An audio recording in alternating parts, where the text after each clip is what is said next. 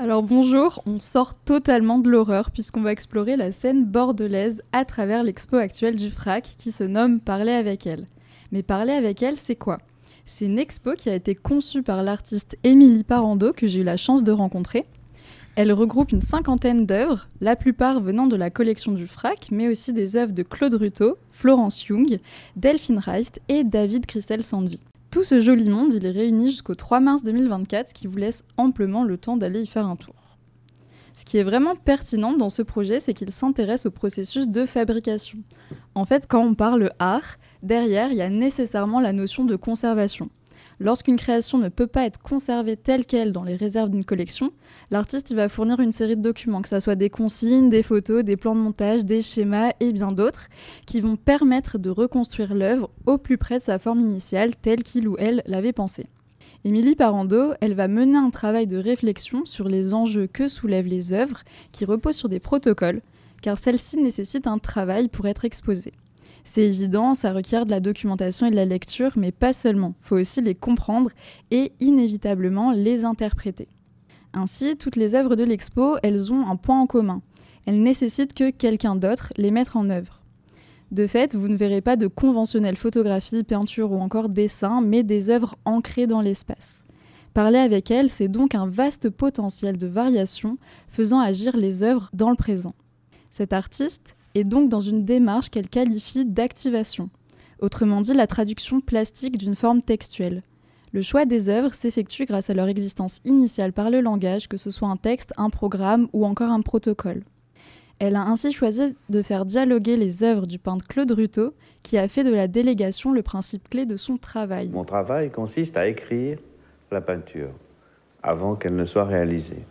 Pour qu'elle soit réalisée, il faut qu'il y ait quelqu'un qui décide des paramètres de réalisation et c'est cette personne que j'appelle le preneur en charge, qui n'est pas simplement un collectionneur, c'est-à-dire qui va acheter euh, quelque chose de tout fait, mais s'il ne fait pas les choix qui sont de choisir euh, un format, une forme, une dimension, une couleur et l'accrochage, c'est-à-dire euh, pas mal de choses par rapport au tableau et par rapport à la peinture d'une façon générale, l'œuvre n'existe pas.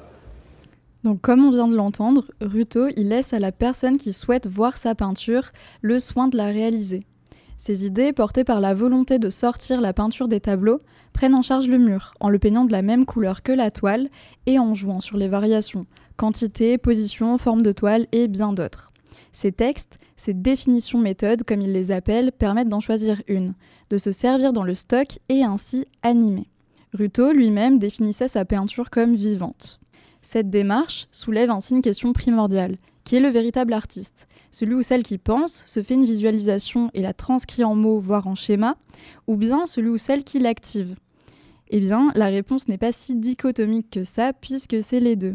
D'un côté, on a la graine issue de l'imagination et de l'autre, la réalisation, qui n'est pas passive puisqu'elle implique d'interpréter et donc de faire des choix.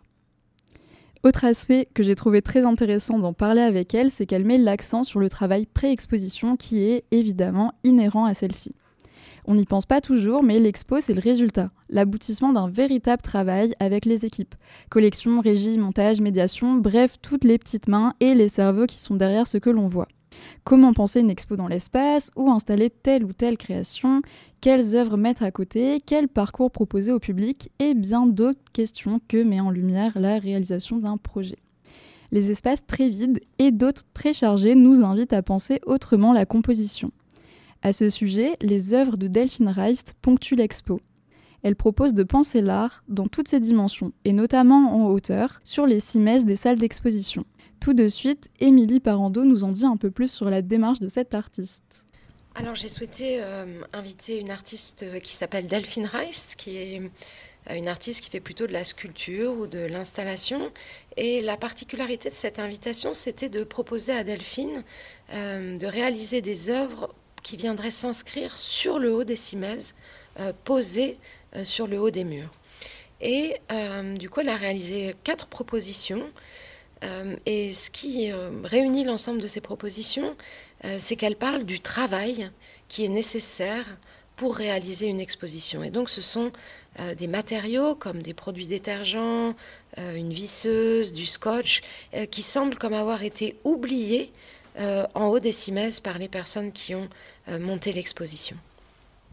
Je trouve que c'est vraiment important et c'est primordial de le rappeler parce que quand on visite une expo, on ne se rend pas forcément compte du travail, euh, que ça soit de la régie, de l'équipe ou même euh, de la médiation aussi qui pense l'espace.